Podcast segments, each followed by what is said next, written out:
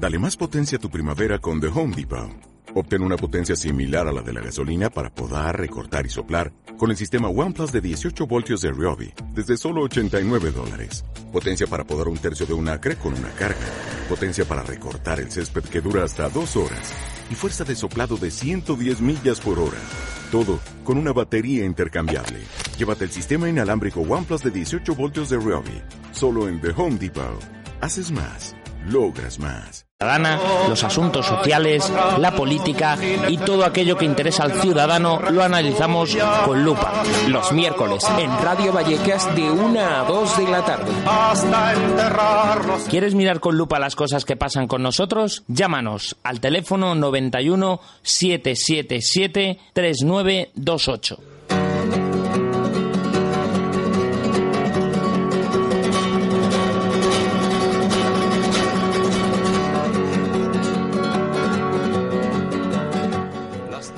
Buenos días y un, buenos días a todos escuchantes, como dice nuestro verdadero director Cándido.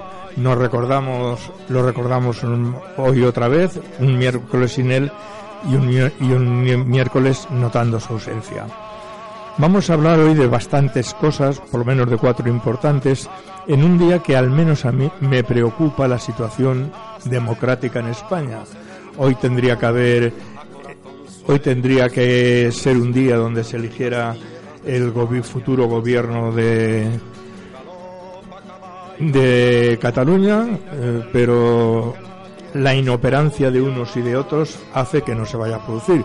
Unos por no haber sabido resolver el problema político y otros porque se enquistan eh, no en dar ninguna salida posible y al final quedamos en manos de los jueces y la política no puede quedar en manos de los jueces. Pero además hay un tema fundamental, a mí me parece hoy, que es el tema de un alto dirigente del Partido Popular, Zaplana, que ha sido de todo en el partido, en una época en que el juez Naseiro dijo que las escuchas no tenían que ver nada porque no habían sido autorizadas más que para seguir la droga, y se había descubierto que en el país valenciano se estaba dando una corrupción bastante grande por parte de gentes como Zaplana y del Partido Popular. También habrá que hablar en consecuencia de una cosa para mí inesperada, que además desde mi punto de vista no tiene la importancia de la que acabo de citar, que es la compra del chalet de Pablo Iglesias, y mm, de dos temas, si nos da tiempo, importantes también más el tema de los fondos buitre que compraron las casas casi regaladas por parte de la señora alcaldesa anterior eh, a doña Aña Botella y hoy los fondos buitres en toda España y sobre todo en Madrid se están forrando porque han casi cientuplicado en algún caso el valor de los pisos. Y por último aunque eh, si no da tiempo sí quisiera yo citarlo en este momento, porque es muy preocupante que el 60% de los jueces de este país y el 56% de los fiscales hayan hecho huelga. Esto significa que hay un problema serio en la democracia de España, hay un problema serio en la justicia y hay un problema muy serio en la gente sencilla que acabamos por no entender qué están haciendo nuestros dirigentes con nuestro país. Eh, esta es mi opinión, pero es una. Creo que la vuestra es tanto o más importante que la mía. Así que, Enrique, te presentas y vamos tomando. Hola, buenos días. Soy Enrique y estoy encantado de estar con ustedes un miércoles más y esperemos que el debate de hoy sea de su interés. Sí, sí, Bueno, me invita Rafael, nuestro director en funciones. Y vamos a hablar del primer tema que tenemos entre manos. El primer tema entre manos es la corrupción endémica del Partido Popular. No es un hombre, ni dos, ni, ni una manzana podrida, ni casos aislados. Son cientos de casos aislados, miles de casos aislados que ya lo que están formando es un ejército de casos aislados. Es que es un partido que debería de, de disolverse y refundarse, sinceramente. Salí estos días, bueno, ayer estamos viendo la foto del, del primer gobierno de José María Aznar, no sé si fue el primero o el segundo, con 14 ministros, de los cuales 12 de ellos están relacionados directa o indirectamente con casos de corrupción. Y eso que había, eh, él había ganado las elecciones para regenerar el país, para acabar con la corrupción y para la transparencia y, y la limpieza. Increíble. Matas encausado y, condenado a no sé cuántos años de cárcel y ha cumplido prisión, ahora está en libertad bajo fianza por esperar otros juicios. Rato, exactamente lo mismo. Ahora Zaplana, pero es que luego están Michavilla, Cebes, yo qué sé, hay tropecientos de ellos que están relacionados de una manera directa o indirecta con los casos de corrupción. El Partido Popular es algo que no nos podemos permitir. Ha hecho un grandísimo, pero un gigantesco daño a este país. Ha sido tremendo los miles de millones de euros que se han perdido por, por culpa de la corrupción porque se jugaba con el presupuesto para que se llevasen comisiones o bien para el partido o bien para ellos particularmente. Si un Estado se gasta miles de millones cada año en infraestructuras y resulta que para las adjudicaciones se están llevando comisiones, pues son cientos o miles de millones de dinero que estamos poniendo los, los ciudadanos para que se lo lleven los políticos del Partido Popular. Y eso se tiene que acabar. Yo de, de verdad ya hago un llamamiento para que no vote nadie al Partido Popular. El Partido Popular tiene que disolverse. Es la forma, se disuelve y se refunda con otro nombre y con otra gente. Entonces sí podrán decir que a partir de ahí lo que ocurra será un caso aislado. Pero lo que está ocurriendo en el Partido Popular no es un caso aislado, es la Comunidad de Madrid, la Comunidad Valenciana, ministros, no hay, no hay por dónde cogerlo. Hay que ya dar un cerrojazo a esto, acabar con el Partido Popular y que se llamen de otra manera, que pongan a otro presidente, a otros dirigentes y que sigan funcionando con su idea conservadora, pero bajo otro ámbito. No puede ser lo que está pasando y no podemos permitirnos ni un mes más de tener este partido, de mantener la existencia de ese partido. No es la primera vez que la derecha cambia de nombre. Ya, sí, ya se llamó Alianza Popular, y, luego Partido es, Es verdad, y, en esto que estoy absolutamente de acuerdo contigo antes de pasarle la palabra a Hipólito, pero eh, dentro de todo lo que es la corrupción, eh, por ejemplo, eh, hemos tenido el caso de la demisión de Madrid, que aparte de, aparte de los casos de corrupción económica estaba el de corrupción mental. Hoy en Italia, el presidente de Italia se está planteando no nombrar primer ministro de Italia a una persona porque parece que ha falsificado eh, sus títulos. Es decir, lo que vemos normal en Europa, en España, nos parece una anormal y eso es preocupa a mí me preocupa como español esto ¿eh? Hipólito tienes la palabra y la presentación bueno de, de toda la gama de temas que tenemos para hoy pendientes como no somos un tribunal somos más bien un tribunal popular o unos humildes opinantes o no lo sé, una, una reunión de varios ciudadanos viendo lo que está perplejos todo lo que sucede a nuestro alrededor. Cinco ciudadanos honestos.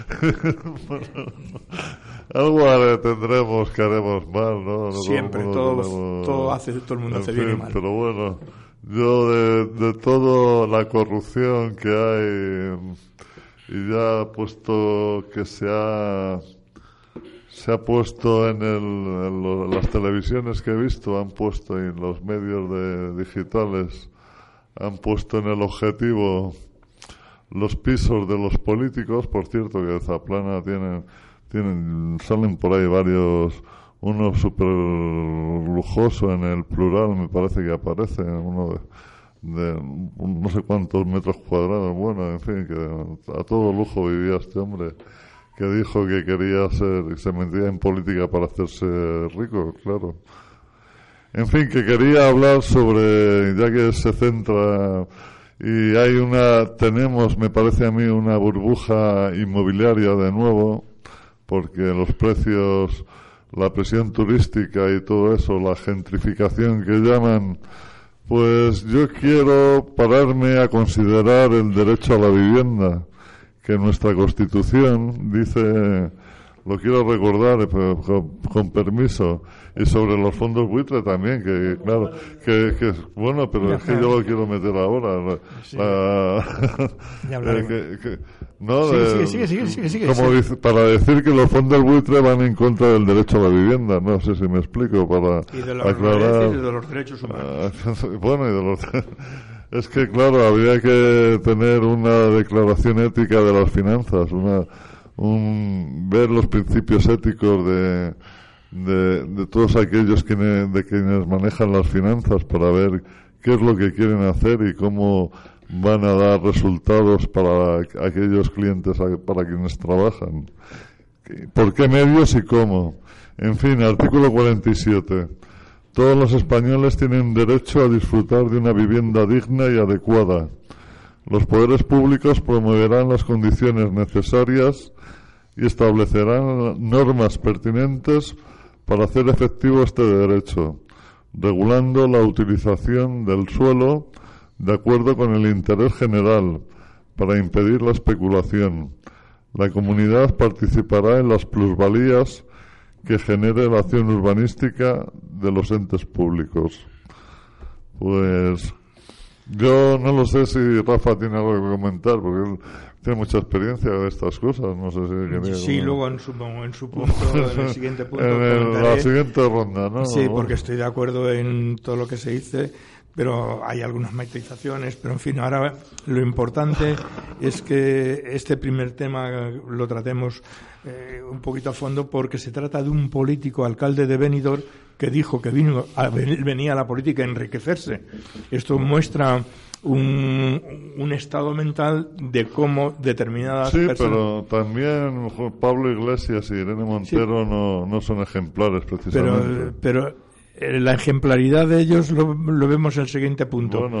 Eh, pero en este punto estamos dejando claro que el señor Zaplana eh, vino, a esto, ha sido ministro, ha sido portavoz y, en fin, es una imagen nada edificante. Otra cosa es, lo que yo pueda pensar de los otros dos ciudadanos, que desde luego hay una cosa que por encima de todo, no han gobernado nunca. Y eso ya es una cosa, eso de otro es el criterio. Me acabo de acordar que ahora se habló de la casa del príncipe y Leticia, por cierto, hace unos años. Me ha venido a la cabeza ahora. Se habló de los gastos de la casa del príncipe. Te adelanto, y Hipólito, que yo no estoy de acuerdo, pero, eh, pero no, estoy, no estoy de acuerdo con lo que. Eh, con el tema, ni, ni de acuerdo en cómo lo está enfocando la prensa. Que, ahora es el rey, el rey, que ahora es el rey eh, de España. todo lo que ha durado y el dinero que se, se, ha embolsado. Cuando la han detenido, enseguida se ha, se ha puesto el PP a, a, quitarle del partido, a incluirle por la vergüenza.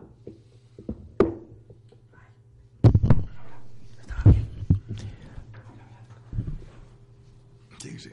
Ya, eh, eh José María. Eh, buenos días a, todos y todas las oyentes. Eh, soy José María y efectivamente vengo con el ánimo eh, bastante decaído porque, claro, me parece muy deprimente vivir en un país en, en donde se está cociendo lo que se cuece, ¿verdad?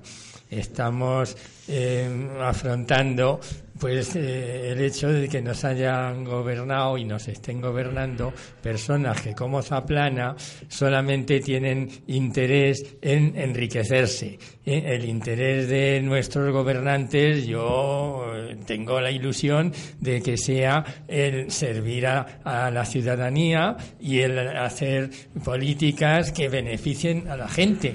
Y sin embargo, estos señores no tienen ese objetivo. Y Zaplana y todos los demás corruptos, me imagino que también, que bueno, pues ya no se cuentan con los dedos de la mano, ya son incontables en el Partido Popular.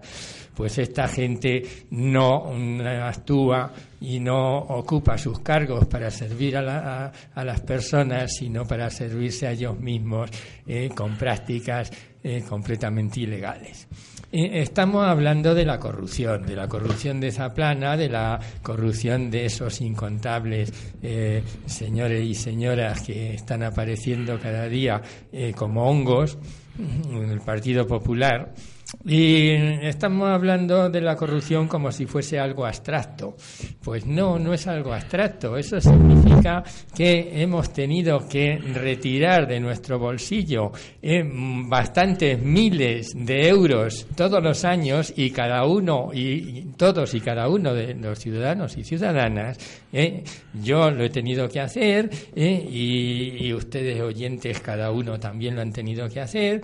Tanto si tienen una vida holgada como si tienen una vida precaria, da igual, porque eh, los impuestos indirectos que tenemos que pagar por todo lo que consumimos eh, para poder vivir y para poder comer, pues esos impuestos indirectos eh, se nos van sustrayendo y, aparte pues de todo lo que se nos recorta y no solamente el problema del gasto que estamos haciendo como consecuencia de que estamos regalando nuestro dinero a la gente que se lo lleva mm, del gobierno y relacionados con el gobierno, sino también el, el gasto que supone una mala gestión de, del dinero mm, mediante los recortes que se nos hacen, recortes en todos los niveles y por otra parte también eh, lo que supone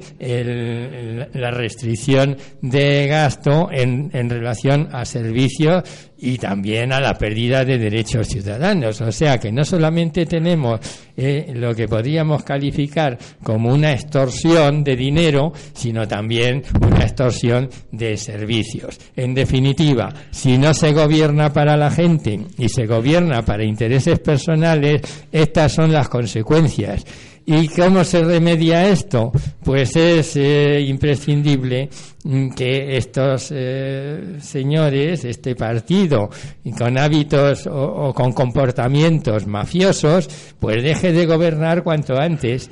Pero claro, ahí tenemos otro comportamiento que sin ser mafioso es de complicidad con los mafiosos. Si tenemos otro partido que le necesitamos para que estos se vayan y lo que hacen es ayudarles y mantenerles en el poder, pues estamos eh, con, eh, eh, con el Partido Popular que nos está extorsionando y con el partido de ciudadanos que le está manteniendo, pues estamos en una situación que no salimos de la cloaca.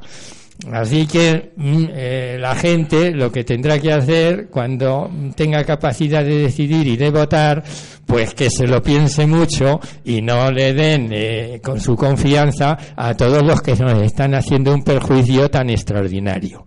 Bueno, yo quisiera mm, una segunda ronda, lo más breve posible, sobre este tema, pero aclarar una cosa. Eh, yo, yo mm, con respecto al primero y segundo tema ni son lo mismo, ni son de la misma magnitud, ni, aunque yo soy muy crítico con el segundo, pero otra cosa es que yo tenga una crítica política y otra cosa que entienda que la magnitud del tema Zaplana tiene que ver con, con lo del piso. No, no tienen, son cosas distintas y valoraciones distintas sobre mm, incluso actitudes eh, políticas. Entonces creo que en el caso segundo, no hay malversación de fondos, no hay mala utilización de fondos públicos, y que además hay unos militantes que tendrán que exigir a sus dirigentes lo que sea. Pero sí quisiera centrar en el primer, terminar el primer punto con una cosa muy clara, y es que son 10 millones y medio los detectados, que proceden de paraísos fiscales, que si no se les ocurre repatriarlo en este momento, no nos hubiéramos enterado, porque posiblemente gran parte de, la, de lo defraudado a los españoles esté prescrito. Es que es lo grave. Es que es, que es la actuación desde un, un señor que ha sido portavoz del gobierno, que ha sido ministro de Trabajo, que ha sido alcalde de Benidorm, que ha sido todo esto, cómo ha autorizado durante muchos años para dar una serie de contratos que él se ha llevado un beneficio que además no lo emplea, ah, ya eso está mal, lo va, lleva a un paraíso fiscal y lo recogen porque intenta de repatriar. Esto no tiene nombre. Esto es una inmoralidad. Yo ya no diría ni siquiera inmoralidad, diría una amoralidad. ¿Esto quiere decir que yo piense que todos los ciudadanos de, eh, que votan y que están afiliados al Partido Popular son inmorales, no. Lo que sí quiere decir que una gran parte de sus dirigentes están utilizando la política para enriquecerse, que es cosa distinta. Y José María ha planteado una cosa que si seguimos tendrá que ser objeto de debate. Yo y hoy no lo hemos sacado, pero habrá que sacarlo. Es el tema del último acto de Ciudadanos, como él ha bien, muy bien puesto, porque a mí lo que ocurrió en ese acto de Ciudadanos, y he comparado lo que se dice allí con los principios fundamentales de la falange, y me parece que hay muchas coincidencias, pero ese será objeto de otro debate, porque aquí el debate de hoy es la corrupción desde la derecha y cómo hay quien dice desde, la, desde una derecha distinta que va a corregir, pero vota a favor de la investidura de Cristina Cifuentes y vota a favor constantemente con, en, el tema de los presupuestos. Este es el problema de fondo y una última ronda sobre esto, lo más breve posible, y pasamos al otro tema. Sí, lo que ha estado haciendo Eduardo Zaplana lo ha hecho durante su época, mostró el saqueo que ha estado realizando, o presunto saqueo que ha estado realizando el señor Eduardo Zaplana durante su época de alcalde de Benidorm y de presidente de la Comunidad Autónoma Valenciana. Y el sistema era facilísimo, adjudicar todas las obras públicas a cambio de comisiones, pero no comisiones que van al partido, que también, sino comisiones directamente para mí. Y todo ese dinero se me va viniendo, monto una serie de sociedades, no a mi nombre, a nombre de otras personas, y las mando a un paraíso fiscal. No sé si sería Panamá o, qué, o cuál de esos paraísos. Y este señor tiene montada una gran empresa inmobiliaria, creo que tiene, un, según decía, un imperio inmobiliario montado. ¿Con qué? ¿Con su sueldo de presidente de la comunidad? De alcalde, no. Con todo el 3%, el 4, el 5 o el X% que se ha ido llevando de cada adjudicación. Esos son cientos de millones de euros que se ha llevado, que no sé dónde estarán. Le han pillado en 12, pero seguro que no tenía esos millones. Tendría que tener muchísimos más. Y esta persona lo que, la, lo que la, frase que se le atribuye de que yo estoy en la política para forrarme no es de él, es de un compañero suyo, un tal Sanchís, que era presidente del PP de la Comunidad Valenciana en aquel momento o algo así. Pero él lo que dijo desde el primer momento es que él necesitaba hacerse rico rápidamente. Eso lo dijo un amigo, está grabado. Tengo que hacerme rico, rico rápidamente porque necesito mucho dinero para vivir. Claro, esta persona, en cuanto consiguió el cargo, dijo, pues este es el momento de hacerme rico porque necesito mucho dinero para vivir. Pero es que eso lo sabía el partido, pero no solamente lo sabía el partido, sino que el partido es, es cómplice, no con él, sino ellos, el resto del partido, Rato, eh, Matas, todos ellos hacían exactamente lo mismo. Llegaron al gobierno para saquear, ni más ni menos. Y es lo que han hecho permanentemente durante todos estos años. Y eso es con lo que hay que, acabar de, raíz. Eh, por esto y pediría moderación porque si no no bueno pues... no en el tiempo no en lo demás no cada no faltaría más que aquí no tuviéramos libertad Sí, sí, esto, todo esto va a beneficiar a ciudadanos. Pero vamos, eh, yo creo que los debates políticos y sociológicos no deberían tapar o oscurecer los debates de fondo, como yo propongo en este ahora, el derecho a la vivienda. Pero bueno, a mí el Partido Popular, pues mira, mira, eh, el gobierno del 2015, 15 componentes del gobierno, 13 que han pasado delante de los jueces a justicia, bueno, que por corrupción, en fin, que no, eso no requiere más comentarios, no, y condenados, claro, condenados, no, no sé cómo acaba la zaplana, pero los hechos parecen, no me, no me quiero no me quiero precipitar, pero lo, parece que la investigación de la Guardia Civil pues es, más que clara y evidente, pero bueno, tiene su derecho a presunción de inocencia. Eh, bueno, no estoy de acuerdo con Hipólito de que esto va a beneficiar a ciudadanos. Yo confío en que la gente pues tiene un mínimo de sentido común y lógicamente no creo que se incline por dar su confianza a aquellos que están apoyando a todos los que están teniendo este eh, comportamiento mafioso y tanto nos están perjudicando económicamente como en la pérdida de derechos, como en la pérdida de, puestos laborales, como en la pérdida de, de servicios públicos, como, como en tantas cosas que nos están dañando de esta tremenda manera. Bueno, pero independientemente de esto, mm, pues eh, me gustaría comentar la reacción que tuvo Mariano Rajoy cuando le preguntaron por este asunto de Zaplana. Él, pues como suele hacer en estos casos, en vez de contestar, dio las gracias. A mí me parece que es una actitud verdaderamente mm, contraria a, a su responsabilidad como presidente del gobierno y creo que en ese sentido lo mínimo que podía haber hecho son dos cosas. Primero, enjuiciar lo negativo del comportamiento de este señor ¿Mm? Eh, y en segundo lugar, mm, decirnos qué mm, propone el gobierno para que recuperemos todo lo que este señor ha robado. Porque no solamente nos interesa que sea parte del partido o que se le meta en la cárcel, si es que le meten.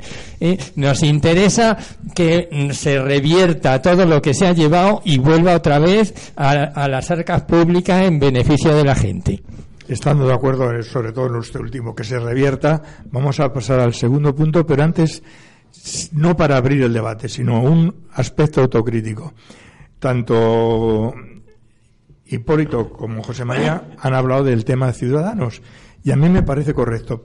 Pero para otro día para otro, tendremos que reflexionar si de una situación tan vergonzosa como la que se está provocando en la corrupción en el Partido Popular, los beneficiados son ciudadanos, también tendremos que reflexionar los de la izquierda, que también nosotros, en su conjunto, ¿eh? no, no doy siglas, en su conjunto, algo haremos mal.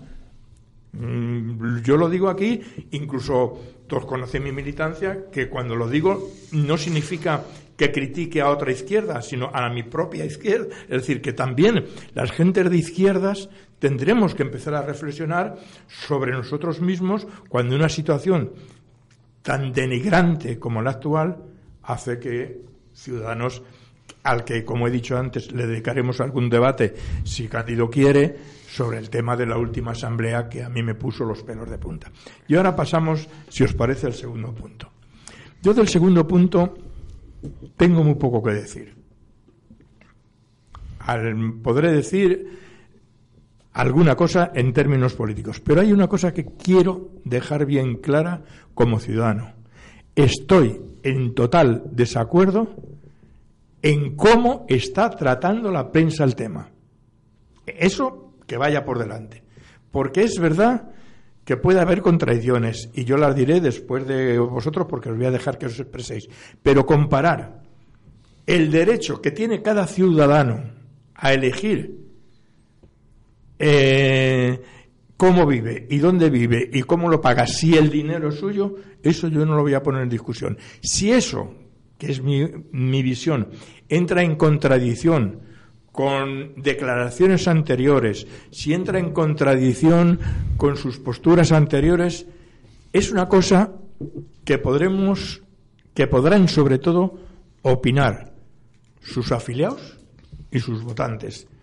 Pero desde luego, donde yo esté no va a tener el mismo nivel porque mm, no me parece justo.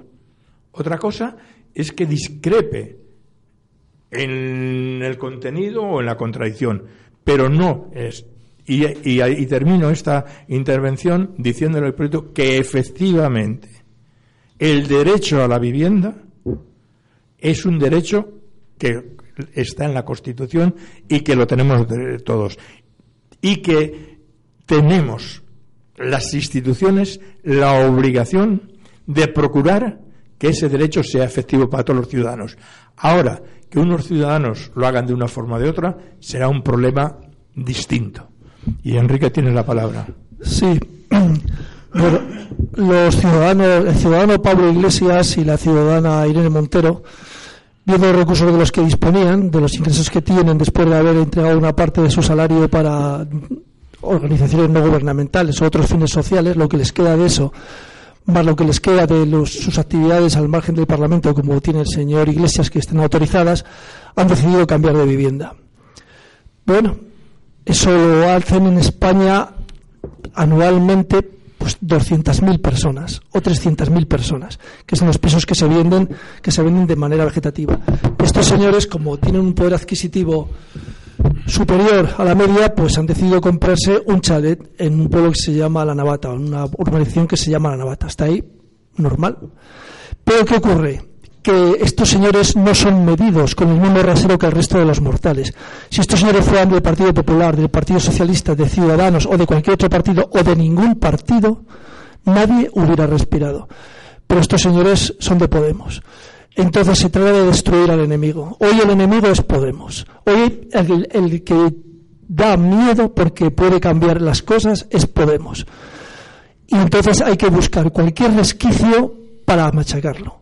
Y un resquicio es que el señor Iglesias hizo unas declaraciones hace uh, cuatro, cinco, seis años, no recuerdo cuántos, en las que decía que el señor, que, que ministro ya no me acuerdo, que se había comprado un ático es que lo el ministro de Economía, pero ahora no me acuerdo ni cómo se llamaba. Se había comprado un ático por 600.000 euros y que eso no podía hacer y tal. Y él se ha comprado seis años después un chalet. De guindo. De guindo, sí señor. Gracias, Rafael. Ahora se ha comprado un chalet por el mismo precio, pagando una hipoteca a 30 años. El asunto es que todos los medios de comunicación de este país, todos los medios escritos y canales de televisión, lo, tienen un enemigo que batir, tiene un enemigo que hay que destruir, porque representa una amenaza. Y eso es así. Si un, partido dice que va a hacer pagar impuestos a todo el mundo, todos aquellos que no los están pagando ahora dicen, pero ¿qué dice este tío? A por ellos. Y las más mínimas se abalanzan sobre él. Y es inmoral, indecente, vergonzoso e hipócrita todo lo que se ha hecho contra esta pareja. Y otra cosa, como dice Rafael, lo que pensemos los militantes. Yo soy militante de Podemos y tengo mi punto de vista. Y mi punto de vista lo bueno, mi punto de vista lo expresaré cuando haya elecciones al al Consejo Ciudadano Estatal, cuando haya al secretario general, entonces yo elegiré lo que tenga que elegir y cuando quiera. Pero seré yo quien cambie o mantenga a mi secretario general y no los medios de comunicación, el señor Inda o la, tele, la Telecinco o la Tele de las Narices. Nadie va a hacer eso. Lo vamos a hacer los militantes. Y ya que estos señores medios de comunicación no tienen ningún respeto, cero respeto por los, ciudadanos, Iglesias y Montero, eh, siento vergüenza de cómo funcionan los medios en este país.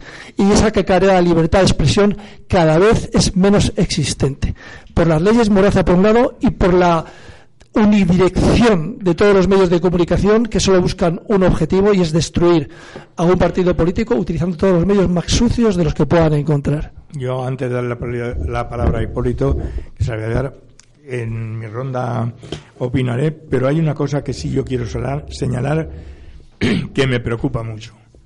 Y es que aceptando la intervención de Enrique, que en la mía también iba un poco en ese sentido, hay una cosa que me ha molestado mucho. Y es que el tema del el ciudadano Pablo Iglesias y la ciudadana Irene Montero sale unos días antes que el tema de Zaplana. Y esto no son casualidades. No son casualidades. Aunque yo tenga mis discrepancias políticas con el tema, que no puedo decidir porque no soy de Podemos, pero Enrique lo ha expresado muy bien. Tienen que decidir los que votan y militan en Podemos. Y esas son sus opiniones. Hipólito. Bueno, Quería defender un poco, porque he sido periodista. Un poco y lo que quieras. Defender un poco el oficio del periodismo, que bueno, con sus limitaciones. Eh, está claro que es un negocio, pero bueno, eh, el periodista sabe, el periodista bien formado y que tiene, sabe lo que es y lo que está haciendo, pues tiene de sobra, o debería tener de sobra formación para limitarse, aunque ya le limitan las leyes eh, que hay sobre el tema, para autocensurarse, que ya de hecho hay mucha autocensura y se dicen muchas menos cosas de las que se saben y, y se deberían decir cosas, bueno, yo creo que tenemos en este en nuestro país un problema de fondo de escasa formación y sobre todo de filosofía, de de forma de ver la vida, de cómo enfrentarse a la vida en general. Yo creo que esto es ah, otra, otro tema eh, muy relacionado con la crisis en la educación, que mm, recuerdo que ahora se ha roto el pacto, el Partido Socialista ha roto el pacto por la educación que estaba haciéndose. se ha retirado el PP, el Partido Socialista estaba de acuerdo en el pacto. Bueno, eh, bueno, que bueno, iba a encaminar el pacto educativo y esto va en, vamos, relacionado con la forma de ver la vida, la filosofía que predomina en medio de la ciudadanía y en relación con los medios de comunicación y la- el periodismo en general. Pero bueno, en definitiva, cambio de tema. Quería recordar que no lo habéis dicho, Zaplana, lo que le atribuye la, la Guardia Civil es que quería blanquear unos 10 millones 10 de euros. millones y medio que se le han 10 calculado. millones y medio de euros. Y nada, el piso de esta señora, de estos señores de Podemos, de los principales responsables de Podemos, Irene Montero y Pablo Iglesias, pues son unos 700.000 euros, digamos, ¿no? Más la hipoteca, en lo que le valga. ¿Cuánto, cuánto es el sueldo de diputado? Eh, No lo sé exactamente porque depende de cuántas comisiones estés, pero deben de ser de orden de 4.000 euros netos al, al mes, de los cuales ellos perciben 2.200 cada uno de ellos, porque el resto lo entregan a otras cosas. Si sumasen sus sueldos netos, probablemente serían 8.000 euros al mes. Con eso no se pueden comprar un chale de 600.000 o de 620.000, se pueden comprar un chale de un millón. Pero eso es al margen.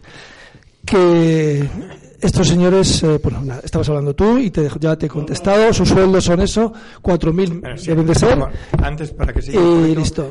Antes de todo, seguir. hay- Quería com- solo comparar las cantidades, por ejemplo, eh, Pablo Iglesias, Irene Montero, 700.000 euros. Zaplana, 10 millones de euros. Solo hacer esa, ese resumen. No, no, pero es que, no está, es que estás tergiversando las cosas, Hipólito. Pablo Iglesias e Irene Montero, 600 y pico mil euros de su sueldo como diputados y de sus ingresos. Eduardo Zaplana, 10 millones de euros de lo que ha estado robando. Hombre, es que si tú me estás diciendo que yo gano dinero eh, cuando yo trabajaba y me lo comparas con el ladrón del piso de enfrente, pues no, no puedes comparar a un ladrón con un, un honrado trabajador que cobra su salario. Enrique, déjame que modere. No, solo quería comparar la, la- el- digamos, ya que es, el- su ejemplo es mal, es malo, solo quería comparar para que, precisamente para establecer lo malo que lo ha hecho Zaplana o lo mal que, el mal ejemplo que ha dado de robar 10 millones y pico de euros. En, com- bueno, en comparación con el mal ejemplo, según lo que predica, según lo que predica los principios de Podemos o el comunismo, que de ser un sobrio Espera, y austero. No, no, no, no, no, no, no. Deja, deja, deja. Luego te dejo a ti una palabra. Vamos a ver. El problema es distinto. Eh, luego te dejo a ti cuando termine eso. Vamos a ver. Aquí estamos hablando de un fraude al Estado y de un robo al Estado. A mí yo voy a hacer una crítica al tema de Pablo y de Irene, pero una crítica política, porque hay una cosa que hay que dejar claro, es su dinero. Y no es comparable, porque yo, aunque fuera un euro, si fuera del Estado, me parecería mal, pero a mí lo que creo que se está haciendo mal en la prensa es comparar lo uno con lo otro, porque no tiene ningún sentido. Eh, Pablo y Irene no han robado un duro. Es su dinero y tienen el derecho. Vale, vale. Eso es lo que yo quería decir. Y No sé qué. ya. Ah. No, no, no. Yo, yo No lo sé, cuando claro. Hipólito habla de mal ejemplo, no sé a qué mal ejemplo se refiere. ¿Es mal ejemplo comprarse un chalet con tu dinero? ¿Una casa, un piso, lo que te dé la gana con el dinero que tienes? Y otra cosa, ¿qué es eso de, de los, los, eh, principios de Podemos y el comunismo? ¿Qué tiene que ver el comunismo con Podemos? Pa- Para poder hablar de Podemos, lo mínimo que tienes que hacer es enterarte de qué van las cosas. Podemos no ha sido comunista ni lo será jamás. Hay gente que es comunista dentro de Podemos que representan un 12%, un 11% de los militantes y el resto ni lo somos ni lo seremos. Entonces, hablar de comunismo y Podemos es... No, es eh, aparte que ser comunista no está mal. Sí, que sea malo, que sea bueno, pero que cada cosa no es yo. Comunista puede ser izquierda, puede ser izquierda unida, porque el PC está dentro de izquierda unida, pero no Podemos. Entonces, por favor, no, no tergiversemos las cosas. Eh, interrumpir el diálogo y Quería- he dejado claro la diferencia. Quería solo establecer el- la comparativa de, cifra, pero bueno, que es mal ejemplo en cuanto yo creo que, según, vamos, según mis estándares de vida, o digamos mis normas o mis principios, más, más claro mis principios, que están, digamos, más o menos cercanos a los de Podemos, aunque no coincido en otras muchas cosas.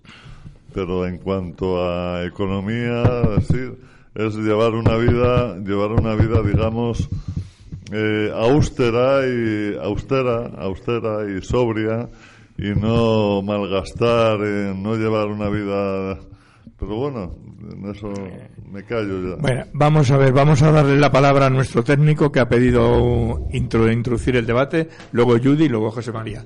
Tienes la palabra. Buenas, eh, creo que me estés oyendo, ¿verdad? Por referencias. Por fuera, por los cascos me estés oyendo, ¿verdad? Eh, yo lo que quería deciros es una tontería. No se te oye. Ah, ¿Ahora se me oye mejor? Sí. Ahora se me oye mejor, ¿verdad? Sí. Lo que yo quiero decir a lo mejor es una tontería. A ver, no me parece mal que se haya comprado un piso con su dinero eh, este, la pareja. A mí no me parece mal que, se- que sigan defendiendo su argumento político. A mí no me parece mal que elijan un sitio que es una zona residencial de confort. Me parece perfecto. A mí nada más que me molestan de este tema una cosa, y a lo mejor es por principios ideológicos propios. Si tú estás defendiendo una causa y tú has puesto a gente en tu valor, cuando han abierto, la- eh, Pablo Iglesias y Irene Montero han abierto eh, la encuesta para los únicos dirigentes de Podemos, que me parece chapó, quiero que por favor tomen en cuenta los resultados que salgan. Porque si ya es un 30%, la gente que diga que no, o es más de un 40%, es para hacérselo mirar. Más que nada es que a lo mejor se está dando cuenta que había gente que creía en él, mucha gente, que lo está dejando manteniendo ahí y que a lo mejor le ha fallado. Igual os parece una tontería lo que estoy diciendo. Igual os parece una tontería lo que os estoy diciendo. Pero No, a mí, no me parece tontería porque cuando me toca a mí voy a decir parecido. pero ya está, quería decir eso, gracias. Eh, Judy. Sí, a mí todo el juicio que está haciendo a Pablo Iglesias y a Inés Montero por comprarse un chalet, una casa, como que decimos que todo español tiene derecho a una casa, yo creo que están haciendo desprestigiarle, no desprestigiarle para que en- cuando vengan elecciones esté mermado y no tenga posibilidad de ganar. José María. Eh, bueno, estamos pendientes de eh, la votación que van a hacer los afiliados a, a Unidos Podemos. Eh, ojalá se le refuerce eh, se refuerce la decisión de que continúen en sus cargos Pablo Iglesias y Irene Montero. Mm, y eso lo digo como ciudadano mm, diríamos decente y espero que así sea mm, por el interés personal y, y pienso que general. En ese sentido yo daría mis más eh, sinceras gracias, mi tremenda gratitud a Pablo Iglesias y a Irene Montero por eh, el esfuerzo que han hecho, mm, yo pienso que de una manera totalmente eh, honrada y desinteresada para em, que mm, todos y cada uno de los ciudadanos de este país se beneficien y, y salgamos de la cloaca en la que estemos, estamos metidos. Y, y como veo que es un esfuerzo muy valioso, pues no tengo por menos que darle las gracias. En relación a, a la honradez de, de Pablo Iglesias y Irene Montero, pues a la vista está que mm, eh, cobran tres salarios mm, eh, de ese sueldo que podía ser eh, pues muchas veces mm, más sustancioso como eh, de hecho se lo están llevando el resto de los diputados pero que ellos eh, tienen una contención ética y solamente se llevan pues dos mil euros o dos mil y algo euros cada uno. Eso eh, es hay que reconocer que tiene un valor tremendo y que mm, por supuesto los medios de comunicación no lo resaltan Eh, en, un ambiente tan tan triste y tan decepcionante que están recibiendo ataques totalmente injustificados por todos los medios, la verdad es que tiene mucho valor que sean capaces de mantener esos, eh, ese cargo que tienen mm, con la única y exclusiva intención de ayudarnos y defendernos a la gente.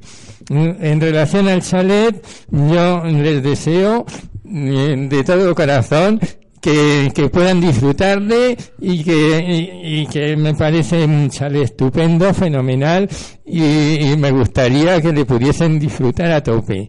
Mm, Por supuesto, tienen todo el derecho de, de comprar este chalet con su dinero de manera totalmente honrada y que supongo que le va a suponer, como a todas las personas que se embarcan en una adquisición de este tipo, le va a suponer muchos sacrificios durante esos 30 años que les va a durar su hipoteca. Eh, esa hipoteca que mm, supongo que aparte de, de habérsela concedido por, eh, por sus, eh, sus, los medios económicos que tienen, pues también se la han concedido gracias a los avales y, que han supuesto pues eso, el aval de, de los padres de cada uno de ellos. Así que eh, muy bien, eh, han, han, hecho yo creo que una buena adquisición, es un chale muy bonito y, y, por supuesto les deseo de todo corazón que lo puedan disfrutar. Vamos a ver, no es mi costumbre, y eso sabéis, de meterme en la vida interna de ningún partido. Por lo tanto, ni en la vida personal de ningún dirigente político. Por lo tanto, mi absoluto respeto a lo que han hecho y mi absoluto respeto a lo que haga Podemos porque son sus militantes y sus votantes los que tienen que decir si está bien en hecho. Lo que yo tengo claro es que no han hecho nada ilegal. Ahora, que yo pueda ser crítico políticamente, sí, lo soy. Y voy a decir varias razones. Es verdad que ellos cobran un salario pequeño, pero yo como ciudadano español pago el mismo salario. El ciudadano español le paga el mismo salario a Pablo Iglesias que, a, que por ejemplo, que a la portavoz del PSOE. El mismo.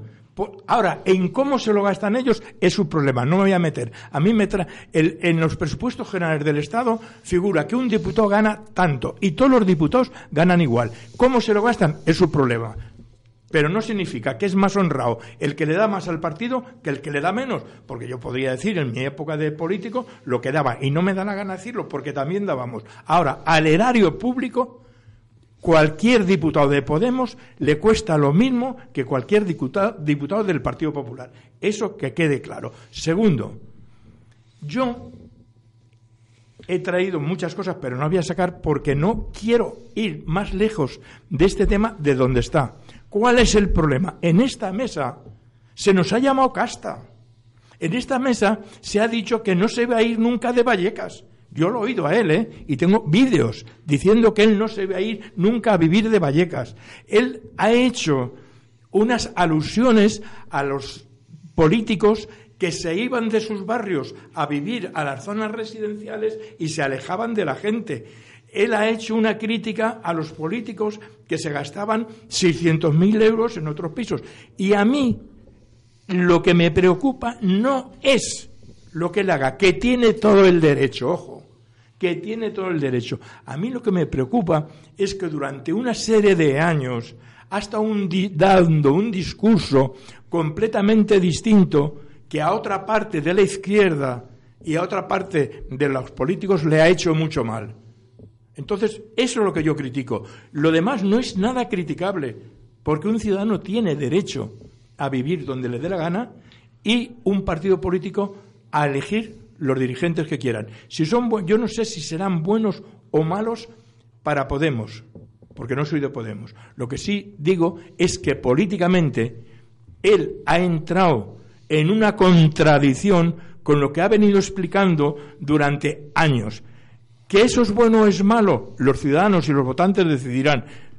Y que es malo como lo está tratando la prensa. Y que a mí personalmente me molesta que se compare este caso con los casos de corrupción de la derecha, pues también lo digo, porque mi discrepancia, y con esto termino, mi discrepancia con el Salé no está en la compra del Salé, sino en la teoría que gestionó, que generó durante la época que hemos oído en la sexta, en los otros, la casta, los del PSOE que eran esto, los del PP. Pues mire usted, usted al final ha hecho lo que más le ha convenido personalmente con su dinero, pero usted ha atacado y ha insultado gravemente a muchos políticos y militantes honrados de este país.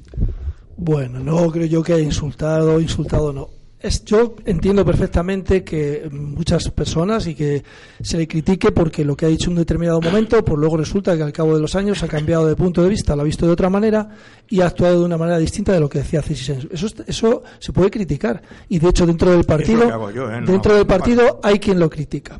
Y eso es noticia de un día. De un día. Un día, ah, mira, fíjate, el señor Iglesias y la señora Montero se han comprado un chalet de maravilloso allí, cuando hace X años decían esto, esto y lo otro. Va, hay que ver qué poco coherentes son, perfecto.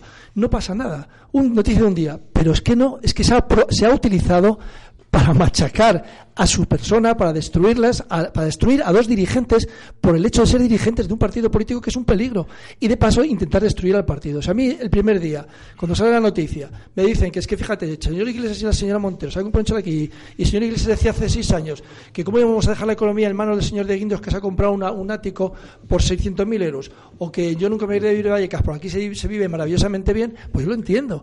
¿vale? Y eso no pasa nada. Pero es que no es eso, es que aprovechan eso, que es no es noticia, no es noticia de apertura de telediario para tirarse 15 días de campaña para destruir a una pareja de dirigentes y, por, y, por añadidura al partido. Eso es lo que no es admisible, cero admisible. Estamos de acuerdo contigo, Enrique.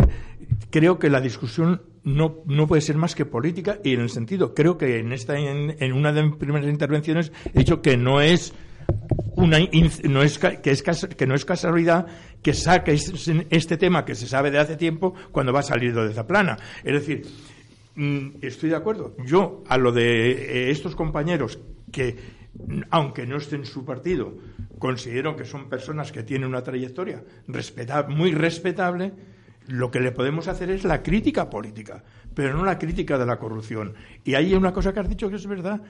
Esto si no estuviera en un contexto de la corrupción terrible de la derecha, tendría menos peso.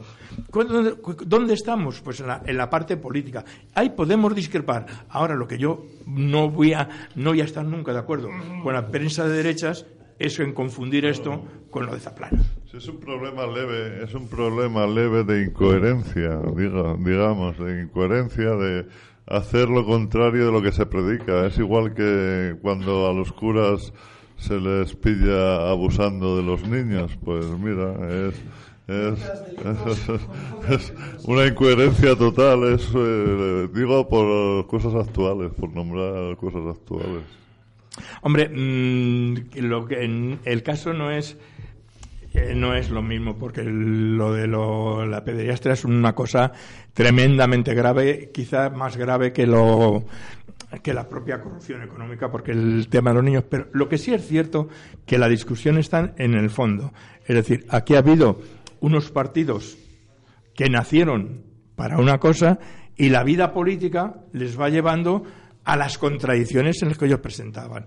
Quedan cinco minutos, por lo que se ve, tiene Judy y José María. Creo que ha quedado todo claro. Sí, sí. Han hecho noticia a la prensa de una cosa que no es noticia. Comprarse una casa es normal. Y han hecho noticia de, de, eso. No entiendo.